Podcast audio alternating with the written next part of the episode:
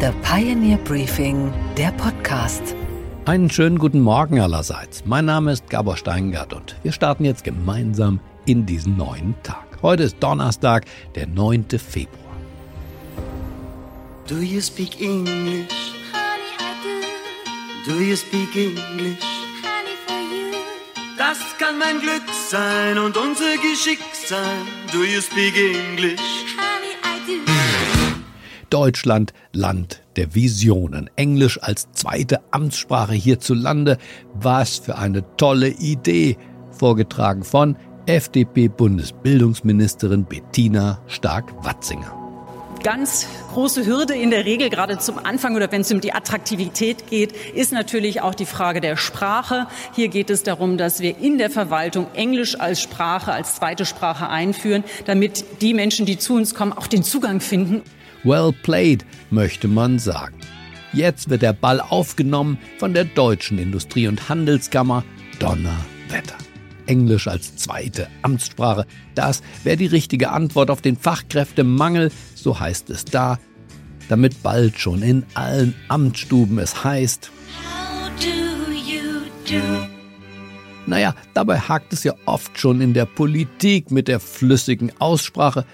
Günter Oettinger zum Beispiel, Baden-Württemberger CDU-Politiker, steht daher auf Hybrid, soll heißen die Mischung aus Englisch und Schwäbisch, quasi Schwenglisch.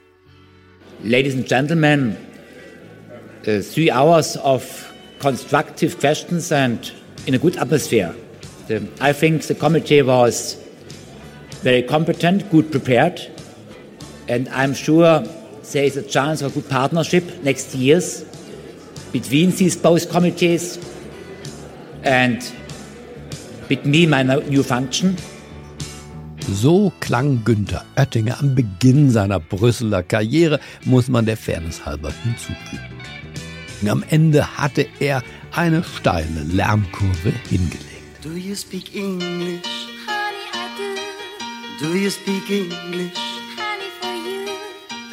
Kann mein Glück sein und unser Geschick sein. Do you speak English? Honey, I do. Das Broken English ist dennoch die heimliche Zweitsprache deutscher Politiker. Annalena Baerbock, ihr Auftritt bitteschön. Listen and repeat. NATO remains an indispensable pillar for the security in Europe. We want to develop and strengthen the transatlantic alliance. Ihr Vorgänger von der FDP, Guido Westerwelle sein Name, der machte es sich ganz einfach. Bei einer Pressekonferenz, wir schrieben das Jahr 2009, verbat sich der damals frisch gebackene Außenminister Fragen auf Englisch. Das kam zwar nicht besonders gut an, war auch nicht weltoffen, wie es im FDP-Programm steht, aber so ersparte er sich die Offenbarung einer Bildungslücke. James Kumarasamy from the BBC. If I may ask a question in English, if you would be so kind as to, to answer in English. Wenn Sie bitte so freundlich wären, weil das eine Pressekonferenz in Deutschland ist. If I may ask in English and you could answer in German, is that okay? Wir ich bitte Sie das äh, bei allem Verständnis dafür, aber Auch Angela Merkel vermied als Kanzlerin gerne das Englisch. Sie war im Russischen auf jeden Fall trittsicherer. Bei einer Schalte zur Weltgesundheitsorganisation im Jahr 2020 sprach sie ein paar Brocken Englisch, als es technische Probleme gab, und danach wechselte sie unverzüglich ins Deutsche. Can you hear me now? Yes, yes, we can hear you. Okay, also guten Tag und guten Nachmittag, guten Abend, guten Morgen. Olaf Scholz ist in vielerlei Hinsicht und eben auch sprachlich ihr würdiger Nachfolger. if you understand that being a trucker is something which many people really like to be, and you find not enough, this has something to do with working conditions, and this has to be thought about. Fakt ist, Englisch als zweite Amtssprache in Deutschland, das ist eine super Idee und als Lehrer bietet sich regelrecht Gerhard Polt an, hier in einem Sketch als bayerischer Abgesandter im Ausland. Ladies and gentlemen, it is me a pleasure and an honor today to be here in uh, Africa, in your nice country of Churangrati. let me give you the kindest regards of our Minister President Dr. Stoiber, of our Verkehrsminister Wirtschaftsminister Dr. and last not least of uh, Dr. Kaiser Franz Beckenbauer.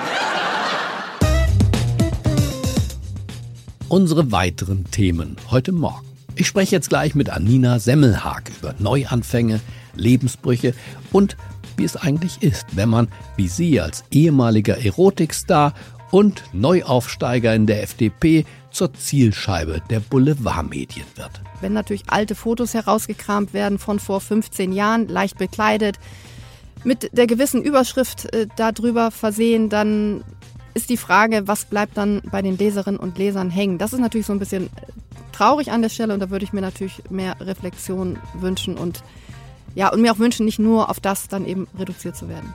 Außerdem werfen wir heute Morgen einen Blick auf die beliebtesten Tätowierungen der Deutschen. Und wir erfahren, ob Agnes Strack-Zimmermann, die streitbare Frau der Liberalen, sich für ihre Friedrich-Merz-Büttenrede entschuldigen wird oder vielleicht eher nicht. Anina Semmelhag steht seit gut 25 Jahren in der Öffentlichkeit. Es ist nicht das große Licht der Öffentlichkeit, es ist zuweilen leicht schummrig. Die junge Frau aus Norddeutschland entscheidet sich nach der Schule für eine Ausbildung als Immobilienkauffrau und steigt mit 29 Jahren dann beim Erotikfilm ein. Hier erzählt sie im Fernsehen, warum sie denn ihren seriösen Lehrberuf verlassen hat. Willst du das wirklich machen, bis du 50 oder 65 bist? Nee, wollte ich nicht und habe gesagt, okay, ähm, ich möchte mal einen Pornofilm drehen. Das war meine eigene Intention. Und ja, dann habe ich das gemacht. Und auch das hat sich dann irgendwie wieder so entwickelt, dass ich Angebote hatte, okay, ähm, wir möchten das gerne längerfristig mit dem machen. Mir hat es Spaß gemacht. Es war eine Erfahrung, die ich machen wollte. Natürlich war mir auch bewusst, äh, wenn ich diesen Weg gehe, ist egal, ob man einen Film dreht oder mehrere, dass man direkt in so eine Schublade reingeworfen wird. Auch klar, ne, blond, äh, große Brüste, ähm, die ich im Übrigen nicht gemacht habe, um irgendwie äh, Karriere in der Pornoindustrie zu machen, weil dafür sind sie eher dann doch kontraproduktiv. Also, Zu groß? Ja, zu groß. Mit dieser Story schaffte es sie auch kein Wunder in die Harald Schmidt Show. Sie kommt aus Bremerhaven. Meine Herren zu Hause, anschnallen. Aber die Frau verlässt nach anderthalb Jahren den Erotikfilm, tingelt dann im Ballermann auf Mallorca vier Jahre lang. Aber dann kehrt sie in die Immobilienbranche zurück. Als Unternehmerin und jetzt auch als FDP-Anwärterin für Sitz und Stimme in der Kommunalpolitik. Mich hat interessiert, wie schaut diese nunmehr ja angehende Politikerin auf die Achterbahn ihres Lebens, auf den Bruch mit den Konventionen. Wie empfindet sie die Medien und ihr dortiges Erscheinungsbild? Jetzt, wo sie mit einem FDP-Bundestagsabgeordneten liiert ist und selber eben in Kreis und Stadtparlament möchte. Sie hat uns in aufgeräumter Stimmung, muss man sagen, auf der Pioneer One besucht. Hier anplagt unser munteres Gespräch. Einen schönen guten Morgen, Anina Semmelhag. Ja, ganz herzlichen Dank für Ihre Einladung. Ich freue mich, heute bei Ihnen sein zu dürfen. Sie sind eine Kommunalpolitikerin der FDP, richtig? Ich strebe das an, denn im Mai 2023 sind Kommunalwahlen in Schleswig-Holstein und ich bin aufgestellt für die Stadt Emshorn und auch für den Kreis in Pinneberg. Aber in die Schlagzeilen geraten sind Sie nicht wegen Ihres Bekenntnisses zum Liberalismus, sondern wegen Ihrer Vergangenheit, wegen Ihrer Biografie. Erzählen Sie uns was über sich. Ja, das ist natürlich immer wieder äh, Thema, dass äh, meine Vergangenheit, den Schritt in die Erotikbranche, dass das natürlich immer wieder Thema ist und für Boulevardmedien natürlich sehr interessant ist. Sie waren Jetzt, 29 Jahre alt damals? Ich war 29 Jahre alt, genau, habe damals aus Neugier den Schritt in die Erotikbranche gewagt, habe aber relativ schnell festgestellt, dass das nicht dem entspricht, wie ich es mir vorgestellt habe. Und insofern habe ich anderthalb Jahre später beschlossen, das dann auch wieder ad acta zu legen. Erotikbranche heißt was? Heißt Film? Ich war exklusiv unter Vertrag bei einer großen Firma und habe quasi als Vertragspartnerin vier Filme pro Jahr gedreht. Sie waren schon ein Star in dieser Szenerie des, des Erotikfilms. Ich würde sagen, zu dem Zeitpunkt sicherlich richtig. Da gab es Stars. Damals gab es noch die klassischen Videotheken, wo man sich einen Film ausgeliehen hat. Heute können Sie ja überall ja, alles Mögliche übers Handy mobil abrufen. Insofern gibt es die eigentlichen Stars wirklich nicht mehr. Aber eigentlich waren Sie ja Immobilienkauffrau, hatten also, wenn man so will, was ganz Seriöses gelernt und sind aus diesem Beruf dann rausgesprungen in Köln. Warum? Weil es Ihnen langweilig war. Ich habe den Beruf der Immobilienkauffrau in Köln gelernt und habe dann eben wirklich aus Neugier gesagt, ich möchte noch mal was anderes ausprobieren, möchte eben in diese Erotikbranche mal reinschnuppern, habe meinen Job damals wirklich gekündigt. Es war nicht des Geldes wegen, ähm, es war wirklich reine Neugier und Neugier auf was? ja, Neugier, natürlich auch mit einer gewissen Offenheit verbunden, der Erotik generell gegenübergestellt zu sein. Einfach auszuprobieren. Ähm, in der Nacht- und Nebelaktion habe ich mich beworben und bin relativ schnell dann auch eingeladen worden zu einem Gespräch. Und das war ja dann offenbar erfolgreich. Dann sind Sie ausgestiegen, aber nicht wieder zurück in den alten Beruf zunächst, sondern man hat Sie dann auch singen gehört.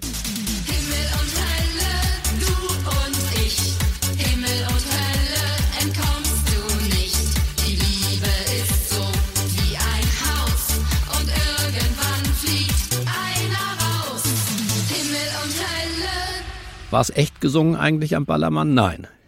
Ich habe dann vier Jahre am Ballermann auftreten dürfen und habe auch ähm, Playback gesungen. Ne? Jetzt wisst ihr es alle, es war nie live. Mhm. Kann nämlich überhaupt nicht singen. Aber natürlich eben auch aufgrund der Optik und aufgrund natürlich dann auch des gewissen Bekanntheitsgrades ist man dann eben am Ballermann aufgetreten. Mit Kollegen wie Mickey Krause und Matthias Reim. Das war dann auch schon auch eine spannende und lustige Zeit, muss ich, kann ich nicht anders sagen. Die Sie dann aber auch wieder ad acta gelegt haben. Und Sie sind wieder in das langweilige Immobiliengeschäft zurückgekehrt. Ist das so langweilig? Weiß Ähm, ich nicht. Im Immo- Vergleich vielleicht. also Immobilien sind auf jeden Fall meine Leidenschaft. Ich habe die letzten zehn Jahre, und das ist natürlich so ein bisschen was, was in der jetzigen Berichterstattung auch verloren gegangen ist. ne. Ich habe die letzten zehn Jahre wirklich äh, im Immobilienbereich gearbeitet, habe für einen großen Bestandshalter, ne, das Unternehmen meines noch Ehemannes, Herrn Semmelhack, gearbeitet und habe da Quartiersentwicklung begleiten dürfen. Für Menschen mit besonderen Bedarfen haben wir da viel gemacht. Ja, und habe Personal geführt, ähm, Unternehmenskommunikation vorangebracht. Äh, und insofern war das sehr vielfältig, sehr spannend.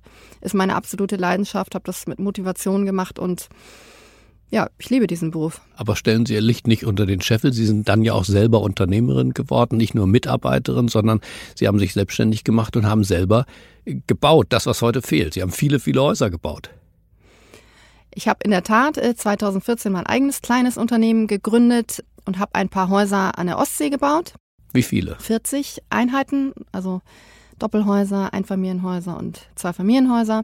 Diese Häuser gibt's auch noch und das Unternehmen gibt's auch noch. Das Unternehmen gibt's noch, die Häuser gibt's noch, die sind langfristig vermietet. Ein paar davon habe ich in einer Ferienhausvermietung und freue mich über jedes einzelne, was ich heutzutage im Bestand habe. Aber gleichzeitig muss Ihnen schon wieder langweilig gewesen sein, denn jetzt sind Sie noch Schaltstufe 3 sozusagen in die Politik gegangen.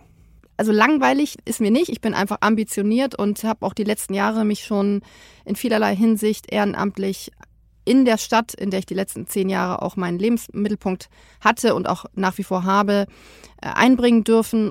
Äh, Emshorn wächst, klar, Speckgürtel von Hamburg. Da gibt es äh, in vielerlei Hinsicht sehr viel zu tun. Ich habe natürlich den Blick aus der wohnungswirtschaftlichen Betrachtung auf die Politik gehabt und sehe eben auch, was da auf Verwaltungsebene alles anzugehen ist.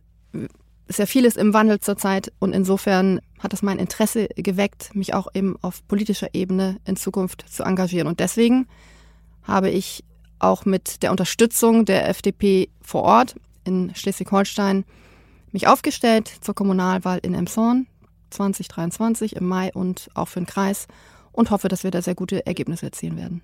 Und Ihren neuen Lebensgefährten haben Sie auch über die FDP kennengelernt, all in one sozusagen, eine politische Karriere begonnen und ein neues Privatleben begonnen. Das ist richtig und es ist ja auch schön, dass wir sowohl die gleiche Haltung haben und uns da auch entsprechend unterstützen können im politischen Bereich, aber eben auch im Hinblick auf die Immobilien, denn er hat selber ein kleines Bauunternehmen in Mecklenburg-Vorpommern. Also insofern ist für mich quasi noch ein Standort mehr dazu gekommen. Die Boulevardmedien haben sich, äh, man kann fast sagen, rührend um sie gekümmert. Die politische Verbindung FDP, Bundestagsabgeordneter und die Herkunft aus der Erotikbranche haben sie interessant gemacht für die Boulevardmedien. Wie würden Sie selber sagen, wie begegnet Ihnen die heutige Medienöffentlichkeit zumindest in Sachen Toleranz? Alle sprechen über Diversity und Unterschiedlichkeit. Sie haben eine sehr unterschiedliche vom Normalbürger Biografie. Wie begegnet Ihnen die Öffentlichkeit? Ähm, rührend um mich gekümmert. Ja, das ist natürlich, äh, wie funktioniert Boulevard natürlich. Seite 1 ist die größte Form der Zuneigung, die eine Boulevardzeitung ihren Protagonisten widmen kann. Ich habe mir äh, fairerweise die Frage gestellt, wie viele äh, Wochen hat das Jahr 52? Ich glaube, eine Woche davon haben wir Titel bekleiden dürfen. Ne? Muss man sich fragen, gibt es keine anderen Themen, äh, die wir haben in der heutigen Zeit? Ich denke schon. Letzten Endes, ich ganz persönlich nehme mich selbst nicht so wichtig. Ähm, das ist natürlich trotzdem ein Thema ähm, und Sie sprechen ähm, das Thema Toleranz an. Ähm, ich ganz persönlich habe die, die Stärke und die Kraft, mich dafür auch einzusetzen. Denn ich glaube, es gibt sehr viele, die eben nicht den Mut haben und für die möchte ich eben einfach dann auch die Stimme sein, die dann sagt, hey, ist doch gar nicht so schlimm, wenn man vielleicht möglicherweise, ich überspitze das jetzt mal ein bisschen, irgendwo falsch abgebogen ist. Ne? Vorne ist das Ziel und man kann trotzdem noch was erreichen. Würden Sie denn sagen, Sie sind falsch abgebogen? War das ein Betriebsunfall in Ihrer Biografie oder gehört das nicht einfach dazu? Für mich gehört es zu meinem Leben dazu. Es ist Teil meiner Vita. Ich stehe dazu. Ich möchte das auch nicht verheimlichen. Das tue ich auch nicht. Ich würde mir natürlich trotzdem wünschen, dass man den Blick auf das Hier und Jetzt richtet. Und jetzt sind wir wieder beim Thema Boulevard. Wenn natürlich alte Fotos herausgekramt werden von vor 15 Jahren, leicht bekleidet, mit der gewissen Überschrift äh, darüber versehen, dann ist die Frage, was bleibt dann bei den Leserinnen und Lesern hängen? Das ist natürlich so ein bisschen äh, traurig an der Stelle und da würde ich mir natürlich mehr Reflexion wünschen und ja, und mir auch wünschen, nicht nur auf das dann eben reduziert zu werden. Mehr Reflexion oder mehr Respekt? Ja, hat natürlich auch mit Respekt zu tun, haben Sie vollkommen recht. Ähm, man möchte natürlich nicht nur darauf reduziert werden. Haben Sie gelitten in dieser Zeit, dieser vielen Covergeschichten, die Ex-Ehefrau hat sich dann zu Wort gemeldet. Es war ja eine Art Soap-Opera, Fortsetzungsgeschichte, muss man sagen. Wie ist es Ihnen da ergangen? Ich habe natürlich schon gelitten, weil ich weiß, dass da eben auch Kinder im Spiel sind, die gehen zur Schule, die werden damit konfrontiert. Darüber habe ich mir natürlich schon sehr viele Gedanken gemacht in der Politik sind ja im Wesentlichen äh, Menschen aus dem öffentlichen Dienst äh, und dann auch sehr, sehr viele Juristen, gerade im Deutschen Bundestag, wenig äh, Arbeiter, fast keine Unternehmerinnen. Würden Sie sagen, dass mehr Menschen wie Sie, also mit einem etwas bunteren Lebenslauf, in die Politik gehören? Ich glaube definitiv, dass es wichtig ist, als gewählte Vertreter, Volksvertreter eben entsprechend genauso wie unsere Gesellschaft sich eben aufstellt, unterschiedlichster Art, dass die Politikerinnen und Politiker entsprechend auch vertreten sein müssten. Das heißt, Deutschland soll was werden? Bunter, toleranter? Deutschland soll bunter, vielfältiger, toleranter werden. Das würde ich mir wünschen. Danach kann gar nichts mehr kommen. Ich bedanke mich sehr für das Gespräch. Ich bedanke mich auch. Herzlichen Dank.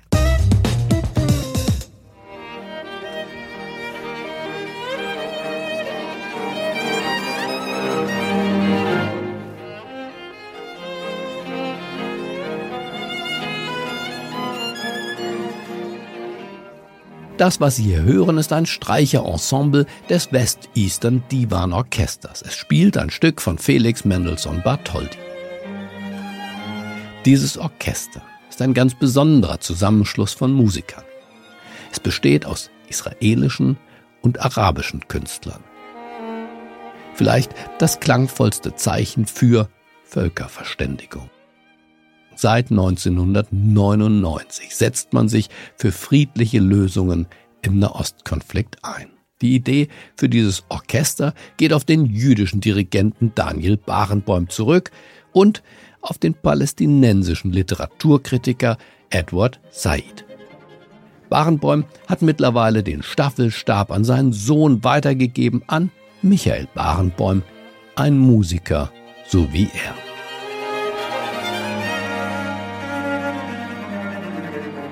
Und der kommt uns jetzt besuchen mit Musikern des West Eastern Divan Orchesters am Samstag, also übermorgen, an Bord unseres Medienschiffes der Pioneer One. Es geht um Musik und es geht um mehr.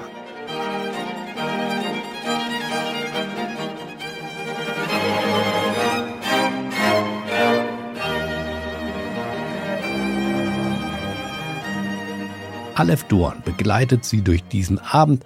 Ein kleines Floating Concert auf der Pioneer One wartet auf sie.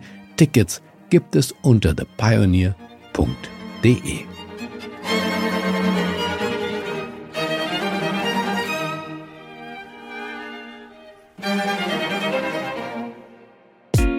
Und was, Gabor, ist eigentlich heute in der Hauptstadt los? Na, da gibt's ordentlich Aufregung um die Büttenrede von Marie Agnes Strack-Zimmermann. Bei der Verleihung vom Orden wieder den tierischen Ernst hat sie gesprochen und wie. Sie trat selbst als Vampir auf. Friedrich Merz saß im Saal und war sichtbar not amused. Schnell ins Sauerland. Zum Flugzwerg aus dem Mittelstand. Den wollte zweimal keiner haben, weil er nur schwerlich zu ertragen. Noch so ein alter weißer Mann, der glaubt, dass er es besser kann. Die Sitten, so moniert er voller Trauer, sind nicht mehr wie bei Adenauer. Nach außen bürgerlicher Schein, im Herzen aber voll gemein. Wer vor Krieg geflohen ist, verhöhnt er als Sozialtourist. Heißt ein Junge Ali und nicht Sascha, beschimpft er ihn als Grundschulpascha. Und alle Klimaaktivisten sind für ihn nur noch Terroristen. Das Ganze hat ja eine Menge Kritik eingebracht, ist ja klar. Marie-Agnes Strack-Zimmermann solle sich entschuldigen, hieß es bei der CDU hinterher. Wie gut, dass sie gestern bei unserem Hauptstadt das Briefing Live Podcast an Bord war, um bei Michael Bröker und Gordon Repinski Stellung zu nehmen. Karneval arbeitet man sich an denen ab, die einem just in dem Augenblick besonders auf den Sender gehen. So, ich glaube, dass die Frage von Humor, äh, das ist eigentlich das Spannende, ähm, sehr unterschiedlich ausgeprägt ist. Vielleicht ist das auch der Unterschied zwischen dem Rheinland und dem Sauerland, was ja schon per se im Namen liegt. Und insofern, glaube ich, sollten wir mal das ganz tief aufhängen.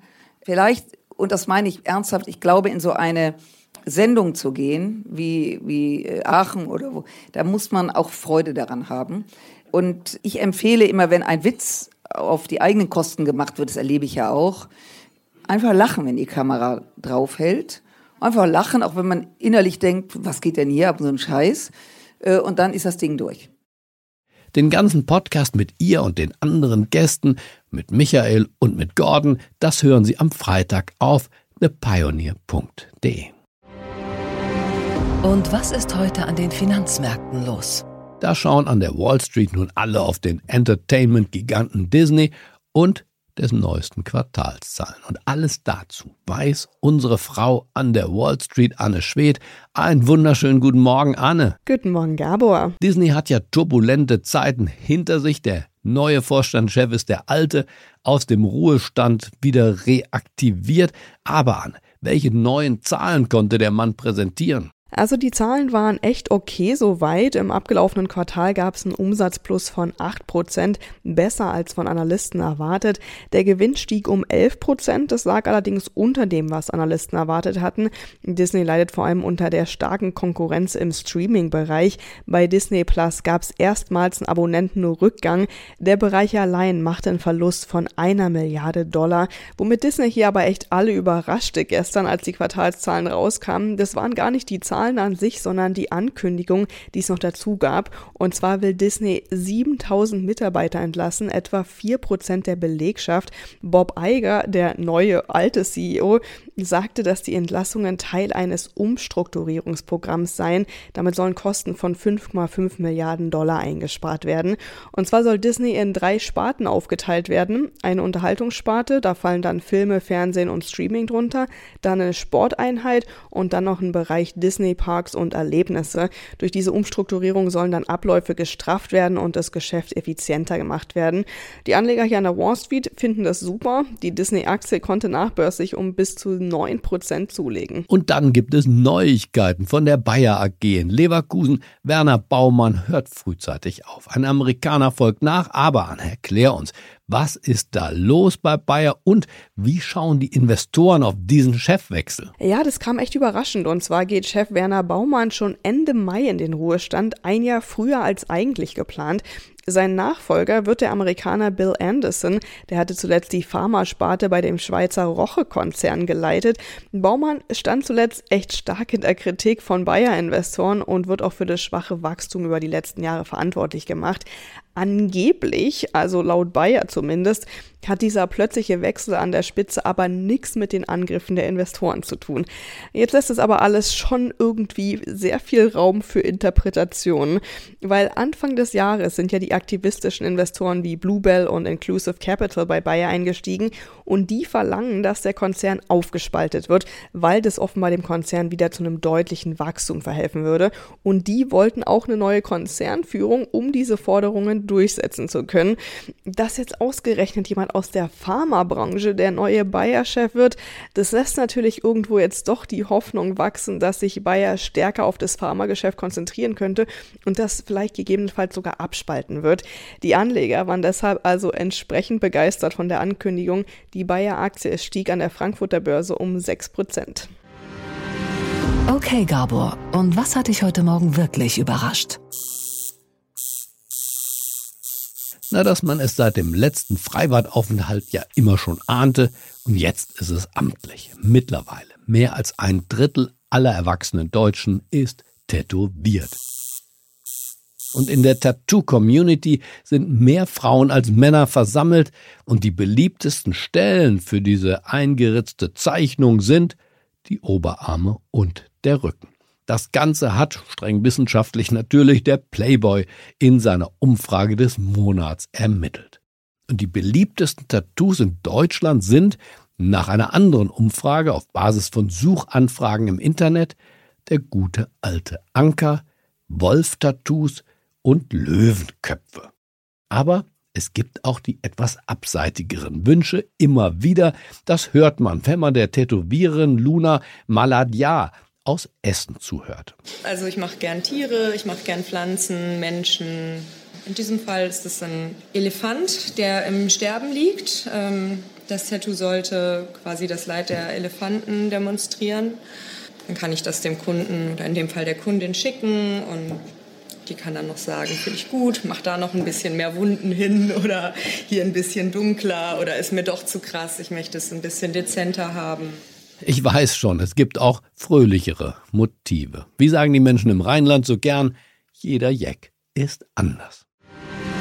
Und was, Gabor, geht eigentlich gar nicht? Na, dass die hiesige Friseurbranche dieses tolle Marketinginstrument erst jetzt zu entdecken scheint, den Silent Cut. Der Trend kommt aus England und bedeutet der stille Haarschnitt. Seit Jahren ist diese Innovation überfällig. Jeder weiß ja, wie es ist. Dieter Hallervorden hat es uns vorgespielt. Ich möchte gerne ein, ein Haarwaschmittel. Was für eins? Naja, so, so zum, zum Haarewaschen. Ja, für was für Haare? Für meine. Ich meine, was für Haare haben Sie? Was ich für Haare? Äh, Naja, es gibt Haarwaschmittel für verschiedenes Haar. Für dunkles Haar, helles Haar, braunes, schwarzes, strohblondes, rotblondes, mittelblondes. ja, äh, das, das wird wohl, ja, mittelblond. Mittelblond gekräuselt, gelockt, lang, glatt, kurzwellig oder mittellang strähnig?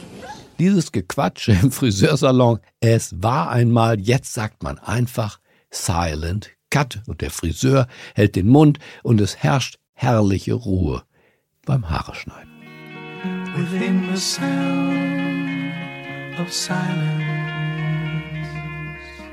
Ich wünsche Ihnen einen gefühlvollen Start in diesen neuen Tag. Morgen erwartet Sie hier am Mikrofon meine Kollegin Chelsea Speaker. Freuen Sie sich darauf und bleiben Sie mir, wenn es geht, einfach gewogen. Es grüßt Sie auf das Herzlichste. Ihr Gabor Steingart. Hello, darkness, my old friend.